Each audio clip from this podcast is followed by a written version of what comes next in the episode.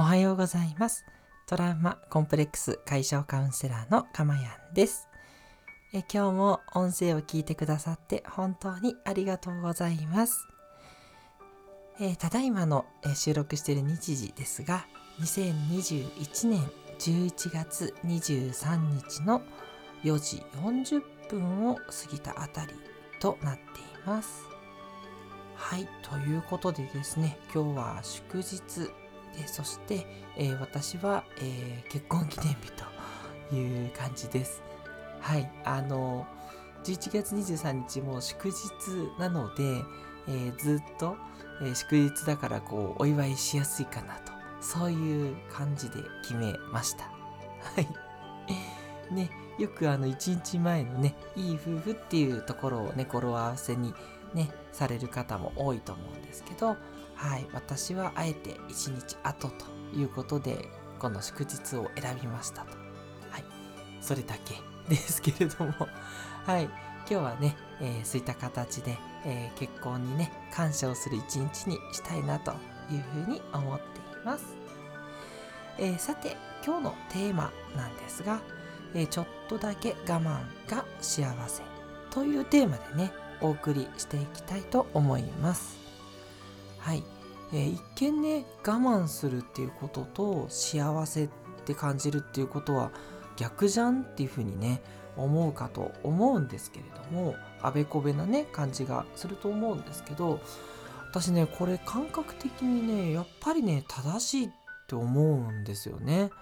うん。あの、まあ、じゃあ論拠はあるんですかってっていうと、なんだろうな。まあ、やっぱりこう、ずっとね、こうできない。で、えー、我慢して我慢してっていうのが来てでドンとこうね、えー、得られるからなんか幸せをより感じやすくなる。そういうところはあるのかなというふうに思います。そうですね。あの例えばなんですけど、まあ、ご飯が一番分かりやすいかもしれないですねもうね今本当に日本でありがたいことにねたくさんご飯が食べれる時代なので、まあ、ちょっとでもね食べようと思えば何か食べることってコンビニで買ったりとかね、えー、すぐできちゃうわけなんですけどじゃあもうなんだろう欲望の赴くままにご飯食べたら幸せですか？っていうことなんですよね。でもちょっと時間経つ時にあれ食べてちょっと時間経ったらこれ食べて。確かにねこう美味しいっていう感覚は常にありますけれどもでもなんかこうだんだんとその美味しいっていう幸せ度合いが減っていく感じがしないですかね。でむしろもうお腹いっぱいになっちゃったら食べることがこう苦痛みたいな。そういう風に多分人間のこう脳の信号とかって出てるんじゃないかなって思っていてどちらかっていうともうお腹空いてるとかもう我慢してます。みたいな時にパッとね美味しいものを食べるともうめちゃくちゃ幸せなね気持ちになるって思うんですよね。なのでこう私的には、まあ、ずっと食べるそれも幸せかもしれないんですけど、まあ、それよりもこうねちょっとお腹空いて、まあ、もうちょっとどころかもうかなり空腹？まああのプチ断食やってますのでそうなんですけど。もうねそういう空腹の状態を作って食べるっていうのはもうまさに最高ですね。はい。まあこれねあのあんまり我慢しすぎるとあの逆にねあのなんだろうなストレスとかね、えー、イラつきとかも出てきたりしますのでそれでちょっとタイトルとしてはちょっとだけ我慢っていう風にしたんですけどそうですね。欲を言えば 欲を言えば もう我慢できるだけ我慢した方がより大きな幸せになるのかなっていう感じもします。はい、でこれのねいいところなんですけど例えばそのすごい忙しくてご飯が食べれない食べたいんだけど食べれないっていう風になったとします。まあ本当はね定期的なねえー、時間にご飯を食べていくっていうのがいいのであのあんま推奨するっていう感じではないですけどどうしてもこう例えば忙しくて食べれないっていう瞬間はあったりすると思うんですよ。でそういう時にああもうご飯食べたいのに食べれないっていうふうに不満を持つではなくってあこれでよりご飯食べる時美味しくなるぞっていう風に考え方をこうシフトしてあげるそこがね私幸せのポイントじゃないかといつも思うんですよ。うん、だから例えばこう休みたいのにもう仕事があって休めないっていう時も確かにしんどいです。ね。それはねもうすごい大変だって私も思うんですけどなんですけどちょっとでもねそこ少し考え方を変えてあげてあここでちょっと頑張るっていうことは後で来る休みがもっと嬉しいってなるぞっていうねスパイスだとね思ってあげるとねすごいいい考え方じゃないかなって思うんですね。無理にねそういうふうに考えるではなくってあくまでも自分の欲望のためですね。自分の欲望のためにそう考える。これがスパイスとなってそうあの私が好きな例えばお汁粉に入れる塩なんですけど あの塩入れた方が甘くなるじゃないですか。もうほんと不思議な人間の舌だと思うんですけどね。ちょっとこう悪いというか嫌な逆の要素があった方がより幸せを感じるっていうことですよね。そういうふうにね、えー、嫌だなと思うことをね転換してあげるとすごい幸せは跳ね上がるというふうに思うんですね。是非ね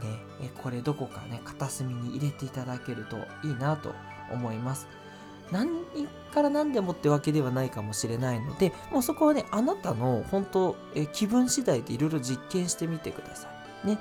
いや我慢することが全然幸せじゃないって思うんだったらそれはね全然やんなくてよくて。なんかねこうダラダラしちゃってこうやめられないことかな？うんとかね。そういうのがあった時にちょっと考えてみてもらってもいいかもしれないです。そうですね。あと夜更かししちゃってこうなかなかねダラダラとこうネットを見るのやめられない人とかね。それ本当に楽しいですかと。確かに、ね、罪悪感もあって楽しかったりするんですけどでもなんかその楽しみを今ね得るよりも実はこう朝ね早く起きた方がもっと気持ちいいとかね。うん。なのであのダラダラしてあやっちゃったって朝起きるよりもスパッとねそこでちょっとこう目をつぶって休ませてねあのなんだろうな心地よい音楽とか聴いて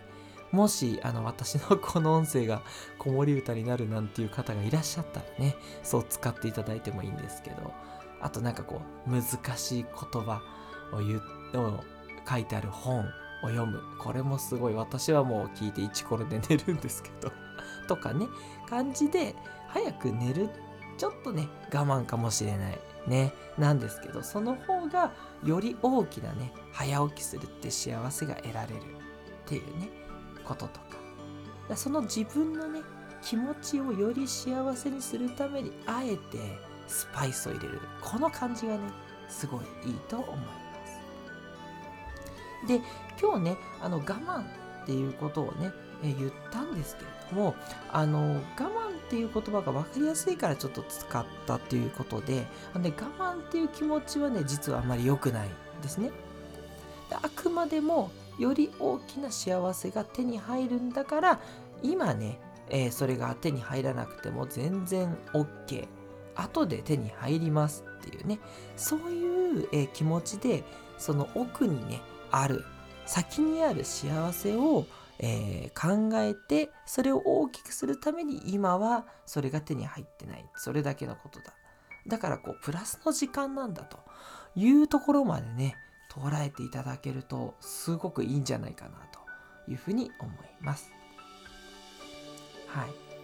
これね感覚的には本当に皆さんもね感じてらっしゃると思うんですよね。例えば漫画の一気読みとかネットフリックスで一気に映画見ちゃうとかねそれが楽しいっていうのはなんかその前にこう仕事をすごい頑張ってご褒美として見るっていうのは楽しいと思うんですけどなんかそうじゃなくてもう普通にねダラダラダラダラ見るダラダラダラダラ漫画読むってやってると最初はすっごい本当に楽しいと思うんですけどこれだんだんとねこう惰性とのめり込みで読んじゃってるっていう時もあると思うんですよ。最後までね、もうすごいのめり込んで本当に楽しいっていう時はもうそれは OK なんですけど、そうじゃなくてね、ああやらなきゃいけないことあるんだけどでももうこの漫画の続きを読むのにもうハマっちゃって、えー、やめられませんっていう時ってどっかねなんかこう嘘の幸せっていうかそれにはまることでこうちょっとこう逃げてね幸せみたいになってる時ってあると思うんでそういうのよりはこうやることとかをや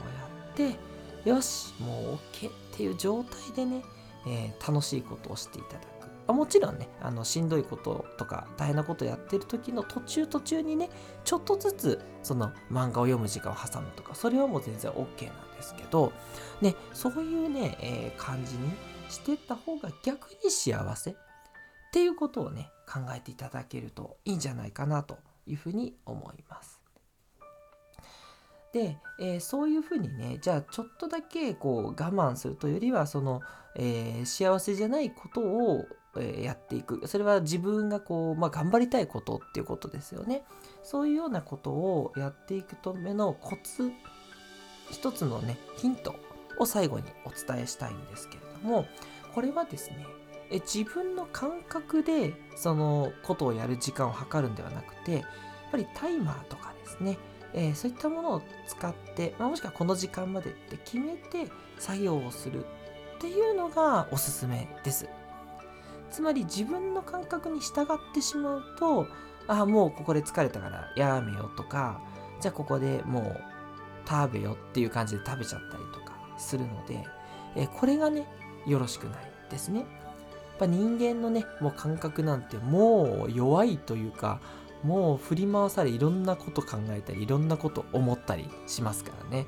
ねもうそんなね気持ちとか自分の感覚でやるっていうんじゃなくてきちんとね時間を計って作業をしてこの時間になったら遊んでいいとかこの時間までやるみたいなね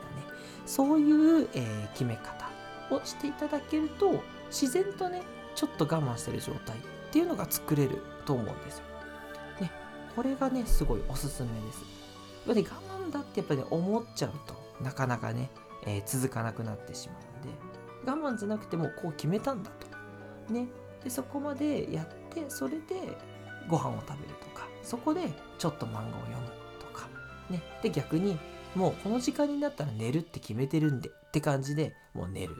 ってやってあげるとその自分の感覚によるなんだろうな、こう、だらだら、こう、満たしてしまうっていうのから抜けてですね、えちゃんと、えー、自分の理想のね、理想の生活に近づけるっていうことになりますので、是非ね、え時間を区切るっていう、あの、自分じゃないところに指標を置くっていうことですね。それをね、やっていただけるといいんじゃないかなというふうに思います。あとは、まあ、人と過ごすっていうのもすごいいいですよね。人と一緒に過ごすとねやっぱりこう自分の欲求だけではね過ごせない時間になりますのでこれもねえーと、どっかちょっと我慢する時間っていうことになりますのでそれを過ごした上でで一人の時間になって思いっきりやりたいことやるとすごい幸せ あ、ああ、やった。なんかこれで自由に自分のことできる。みたいなね。そんな風に思いますんで、どっちもね、楽しめます。人といる時も楽しいし、自分とだけの時はまたすごく心から好きなことやれるから幸せだしってどっちもが幸せ。我慢じゃなくて幸せっていうね。そういう風に、えなっていくといいんじゃないかなというふうに思います。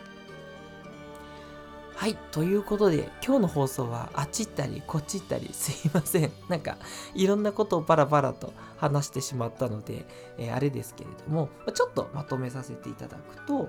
えー、そうですね。えまず幸せっ